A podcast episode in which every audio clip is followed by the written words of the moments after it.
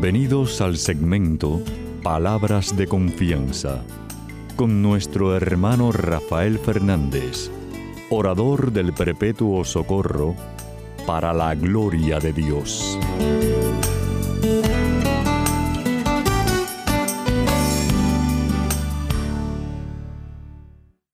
Muy buenas, mi querida familia radial. Aquí de nuevo en su segmento Palabras de Confianza. Como siempre, doy las gracias por su sintonía y sobre todo por sus oraciones.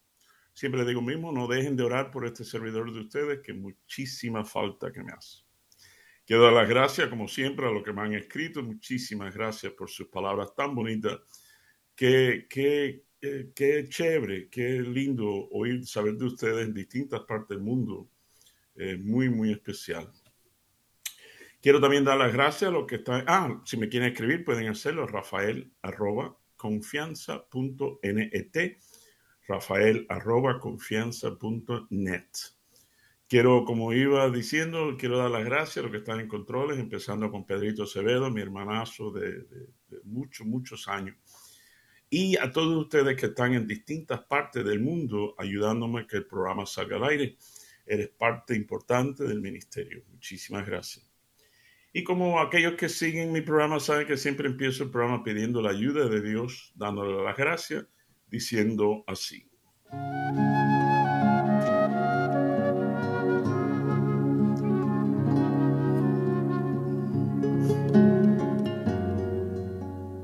Padre Celestial, Señor, te doy gracias por este privilegio tan enorme que me has dado por más de tres décadas. Qué grande eres tú, Papá Dios. Gracias por este privilegio de tener mi familia radial. Tú sabes el cariño tan grande que les tengo, cuanto más tú, Papá Dios. Por eso te pido por ello, te pido que cada uno de aquel que está escuchando, que tú le concedas los anhelos de su corazón, que tú le concedas el milagro que necesitan en su vida, siempre respetando tu propósito y esperando en tu tiempo. Papá Dios, tú sabes que te quiero mucho, te necesito muchísimo y te pido todas estas cosas humildemente, en el nombre, sobre todo nombre, en el nombre de tu Hijo Jesús. Amén y amén.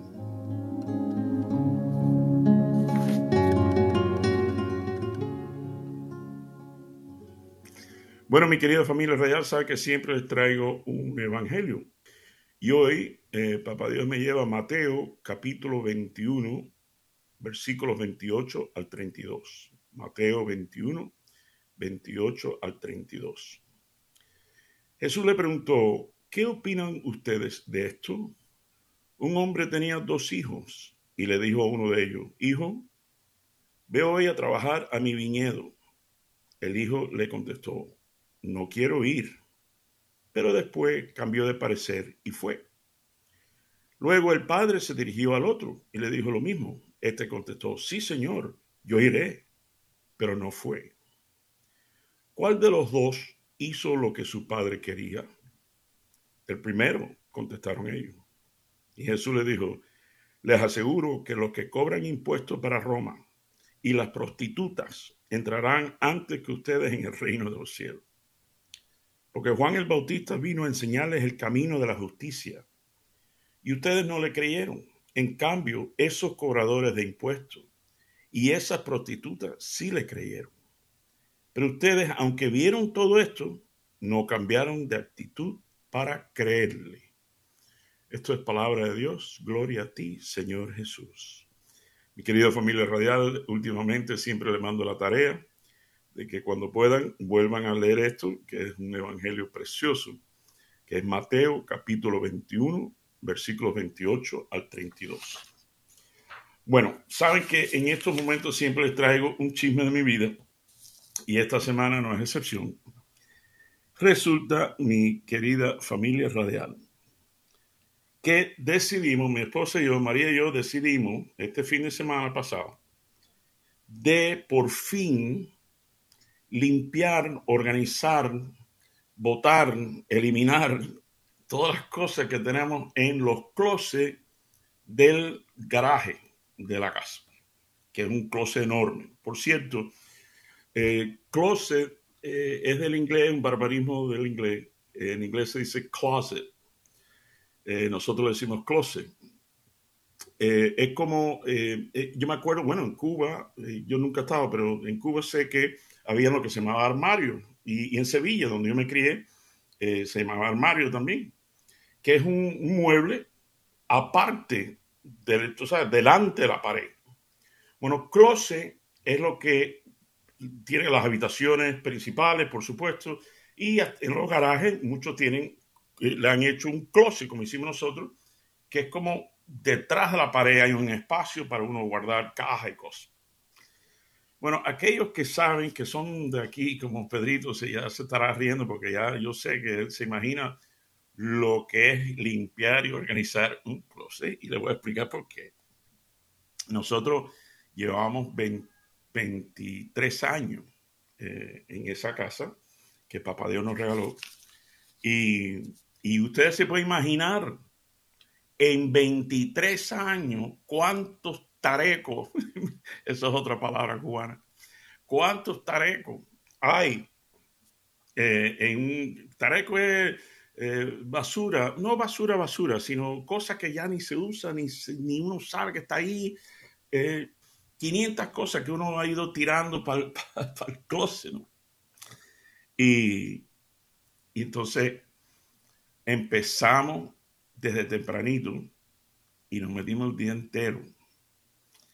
Y todavía no hemos terminado, por cierto, mi querida familia todavía no hemos terminado, pero eh, aunque ahora uno entra al garaje de la casa y parece un, reguero, pero eso es parte del tema que lo vamos a hablar hoy.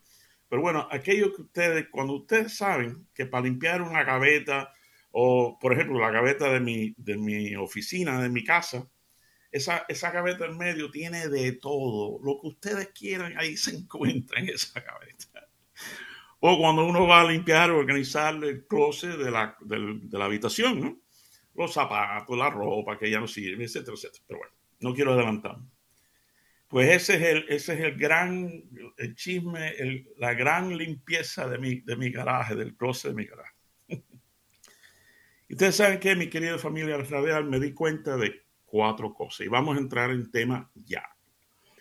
Me di cuenta de cuatro cosas importantes haciendo en este proceso de limpieza de los closets de mi garaje. El primero, 23 años, como dije antes, en, nuestro hogar, y, vuelvo y repito, ya se pueden imaginar la cantidad de cosas, cajas, tareco, cantidades, eh, que hace tiempo, hace tiempo deberíamos haber ya votado, eliminado organizado, pero bueno, uno va echando y echando echando. Como le dije de la gaveta de mi oficina, de mi, del buró, yo tengo un buró en la casa. Y ahí hay lápiz, ahí hay de todo, de todo, de todo. Pero bueno, número uno es, el primer punto es, es increíble que uno mismo ni se da cuenta la cantidad de cosas que uno va acumulando en, los closets de la casa, en los garajes, etcétera, etcétera. Segundo punto, me di cuenta, mi querida familia radial, allá en la esquina del closet del garaje, allá en la esquina, habían dos cajas eh, de cartón eh, para guardar papeles y cosas. Eh, pero estaban tapados con otras cosas. Eh, las cosas de Navidad, eh, había unas sillas plegables, los juegos para los nietos,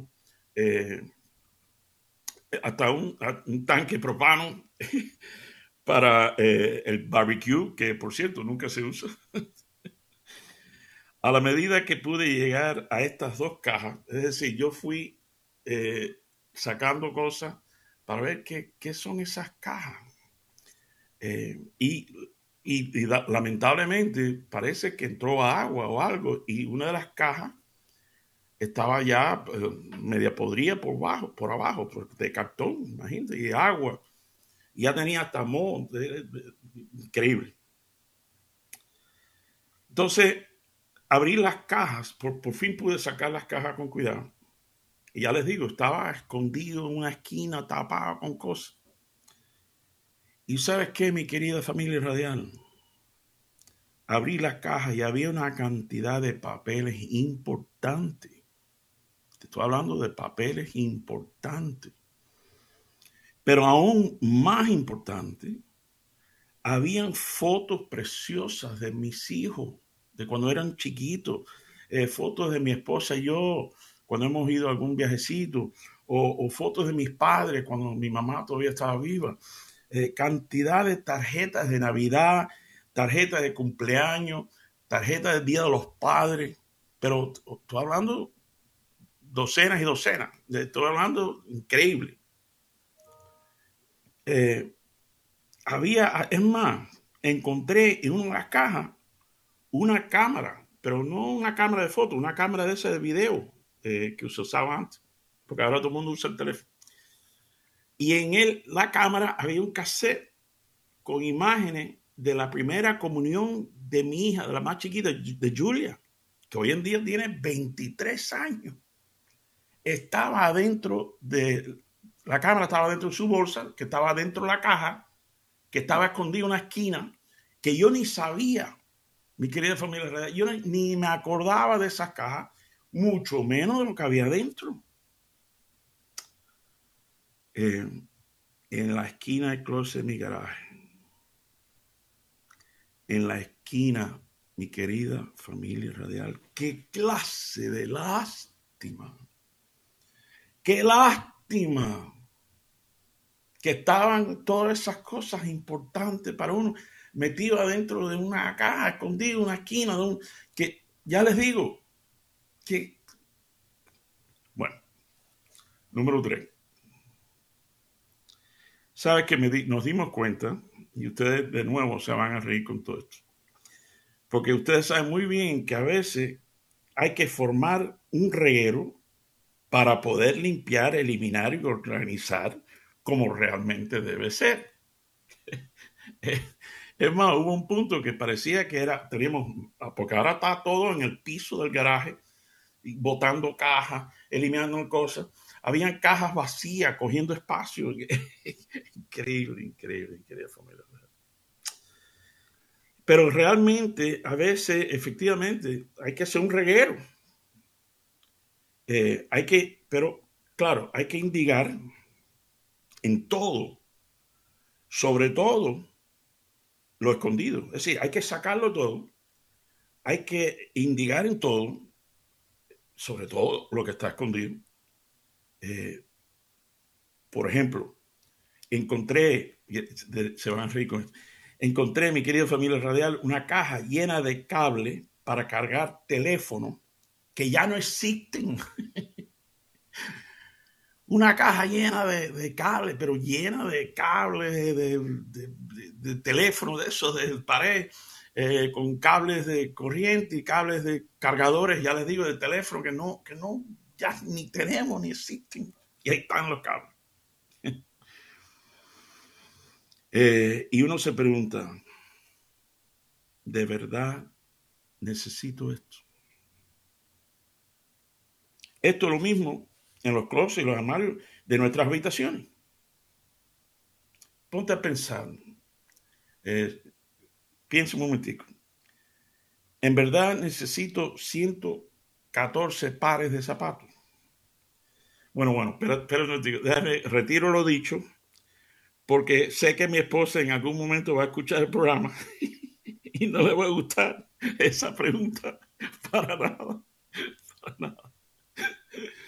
Pero bueno, es verdad, eh, eh, por cierto, les confieso que esa va a ser mi próxima misión. El closet mío de nuestra habitación. Donde probablemente hay ropa que ya no me sirve, mi querido familia real. Y zapatos que no me pongo. Y, no es mejor, porque ustedes saben que hay, hay quien no tiene ropa ni zapatos. ¿No es mejor que lo disfrute alguien que lo necesita y no que estén enclosetados? Acabo de inventar un programa, una palabra. ¿No es mejor que lo disfrute alguien y que no estén enclosetados, eh, guardados así en un closet que uno ni sabe? Pero sabes qué, y aquí viene la profundidad de lo que Papá Dios me regaló hablando de, de mi garaje. Es increíble cómo nosotros, mi querida familia radial, es increíble cómo nosotros nos parecemos al closet de mi garaje. Bueno, por ejemplo, primero, ¿cuántos años hemos ido acumulando basura, tareco en el closet de nuestras almas?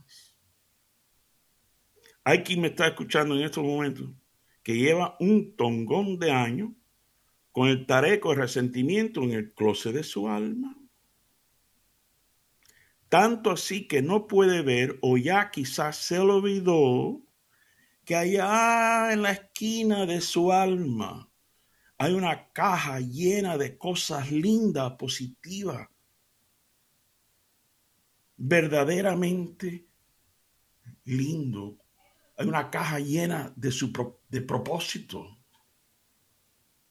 hay una caja llena allá en la esquina del, alma que muchos de nosotros se nos ha olvidado. Porque hemos, hemos acumulado tantas cosas que quizás ya ni sabemos, quizás ni nos acordamos de que hay una parte de nuestras almas que ahí vive Papá Dios, el Espíritu Santo. Somos templo del Espíritu Santo. Bueno, en proceso de limpiar el closet, va a haber momentos donde parece que ahora hay más regueros que antes. y es verdad. Pero precisamente es parte del proceso, porque así puedes realmente analizar los tarecos que hay y tienes la dicha y la oportunidad de preguntarte, ¿de verdad necesito esto? Déjame, déjame explicarlo otra vez. Efectivamente, cuando uno se propone de limpiar el closet del garaje de nuestra alma, a veces va a aparecer quizá cuando empezamos a sacar cosas que hay más reguero, pero bueno, eso es bueno, eso es parte del proceso. Porque ahí es donde tú puedes decir, como dije yo, con los cables de teléfono, cargadores, cables de cargadores de teléfono que ya ni tengo, ni existen. Uno se puede preguntar, al igual como analogía, ¿no? Como simbolismo, en realidad llevo tantos, encuentras una caja llena de, un resentimiento, de una falta de perdón o de, de una situación hace 23 años. Y uno tiene la dicha y la oportunidad, y Papá Dios nos da la oportunidad de decir, de verdad necesito esto. Y claro, por supuesto, como ustedes saben, cuando una vez terminado el proceso, te prometo que vas a sentir un alivio. Todos nosotros, cuando ya por fin, porque mi esposa y yo ya estamos viendo eh, eh, áreas donde, donde hay espacio, tú sabes, eh, libre, hay, hay espacios libres. Va a haber momentos que vas a sentir ese alivio, porque vas a ver con los ojos de Dios los espacios abiertos, los espacios libres para ahora verdaderamente recibir las promesas de Dios y su amor incondicional. Incondicional. Mi querida familia yo sé, hay, algunos de ustedes que están pensando, bueno, Rafaelito, Rafa, ¿qué tendrá que ver esto con el evangelio que nos leíste? Porque yo siempre trato de mezclar, hacer un potaje con el, chisme, el evangelio. Eh, y bueno, eso, eso, es más, déjame leerle otra vez para explicarle, porque de nuevo, sé que hay alguien que está diciendo, bueno, ¿qué tiene que ver esto con, con el Evangelio? Déjame leerte la primera parte del Evangelio que le leí, Mateo 21, vamos a leer 28 al 31, y dice, ¿qué opinan ustedes de esto? Un hombre tenía dos hijos y le dijo a uno de ellos, hijo, me voy a trabajar a mi viñedo. El hijo le contestó, no quiero ir, pero después cambió de parecer y fue. Luego el padre se dirigió al otro y le dijo lo mismo. Este contestó, sí señor, yo iré, pero no fue. ¿Cuál de los dos hizo lo que su padre quería? El primero, contestaron ellos. Querida familia real, ¿sabe cuál es la diferencia entre del evangelio que le acabo de leer? ¿Sabe cuál es la diferencia entre el primero y el segundo?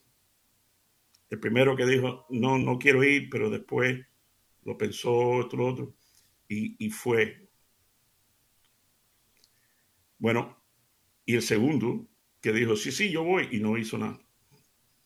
La, gran diferencia es, muy fácil explicar. ¿Sabe qué pasa, mi querida familia radial? Que el primero, el que se habla en el Evangelio, el primer hijo, ¿sabe lo que hizo? Limpió el closet del garaje de su alma.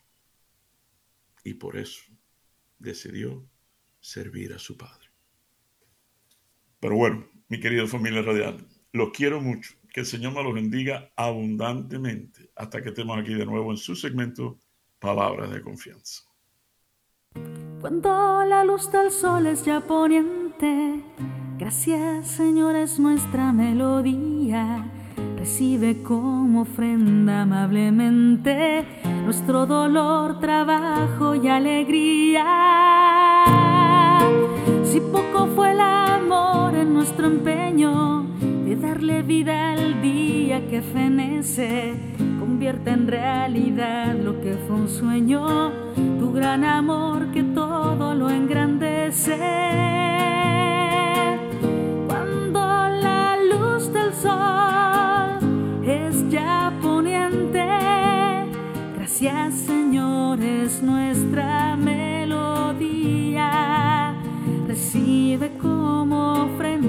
Amablemente nuestro dolor, trabajo y alegría. Tu cruz, Señor, redime nuestra suerte de pecadora injusta e ilumina la senda de la vida y de la muerte del hombre que en la fe lucha y camina.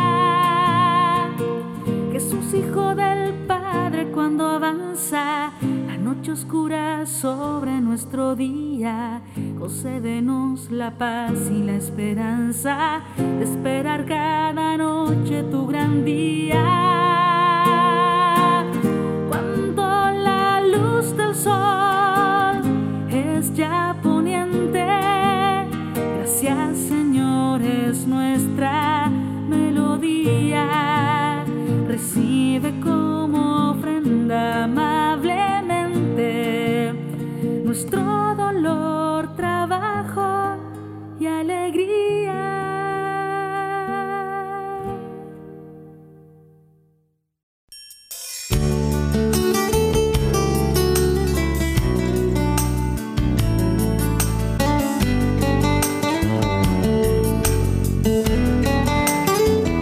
recuerden siempre, usted es mucho más de lo que es, no solo por lo que es, sino por lo que puede llegar a ser en Cristo Jesús.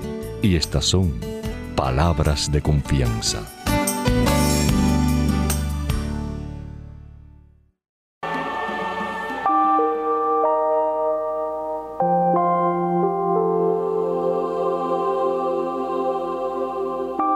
Oración a San Miguel Arcángel. San Miguel Arcángel, defiéndenos en la batalla. Contra la maldad y las acechanzas del demonio, sé nuestra ayuda. Te dirigimos estas súplicas. Que el Señor lo encadene. Y tú, príncipe de las milicias celestiales, con el poder que te viene de Dios, arroja en el infierno a Satanás y a todos los espíritus malignos que para la perdición de las almas andan por el mundo. Amén.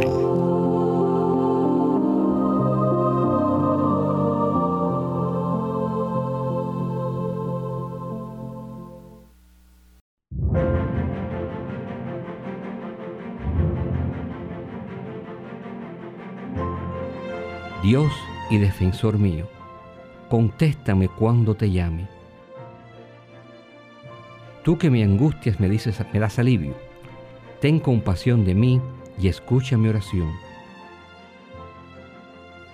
Ustedes que se creen grandes señores, ¿hasta cuándo ofenderán mi honor? ¿Hasta cuándo desearán y buscarán lo que no tiene sentido, lo que solo es falsedad? Sepan que el Señor prefiere al hombre que le es fiel. Sepan que el Señor me escucha cuando le llamo. Tiemblen y no pequen más. Ya acostados y en silencio, examinen su propia conciencia. Ofrezcan sacrificios sinceros y confíen en el Señor.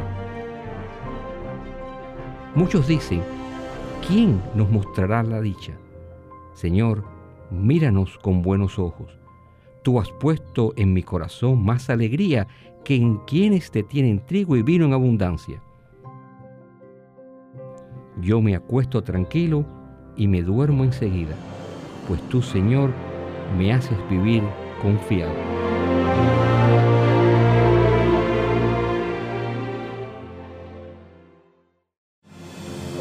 Hay seis cosas que detesta el Señor y siete que aborrece su alma los ojos altaneros, la lengua mentirosa, las manos que derraman sangre inocente, el corazón que trama designios perversos, los pies que corren presurosos al delito, el falso testigo que profiere calumnias y el que siembra discordias entre hermanos. El principio de la sabiduría es el temor del Señor Conocer al santo, esa es la inteligencia. Porque por mí tus días se multiplican y los años de tu vida se aumentan. Si tú eres sabio, eres sabio para tu bien. Si eres escéptico, tú solo sufrirás las consecuencias.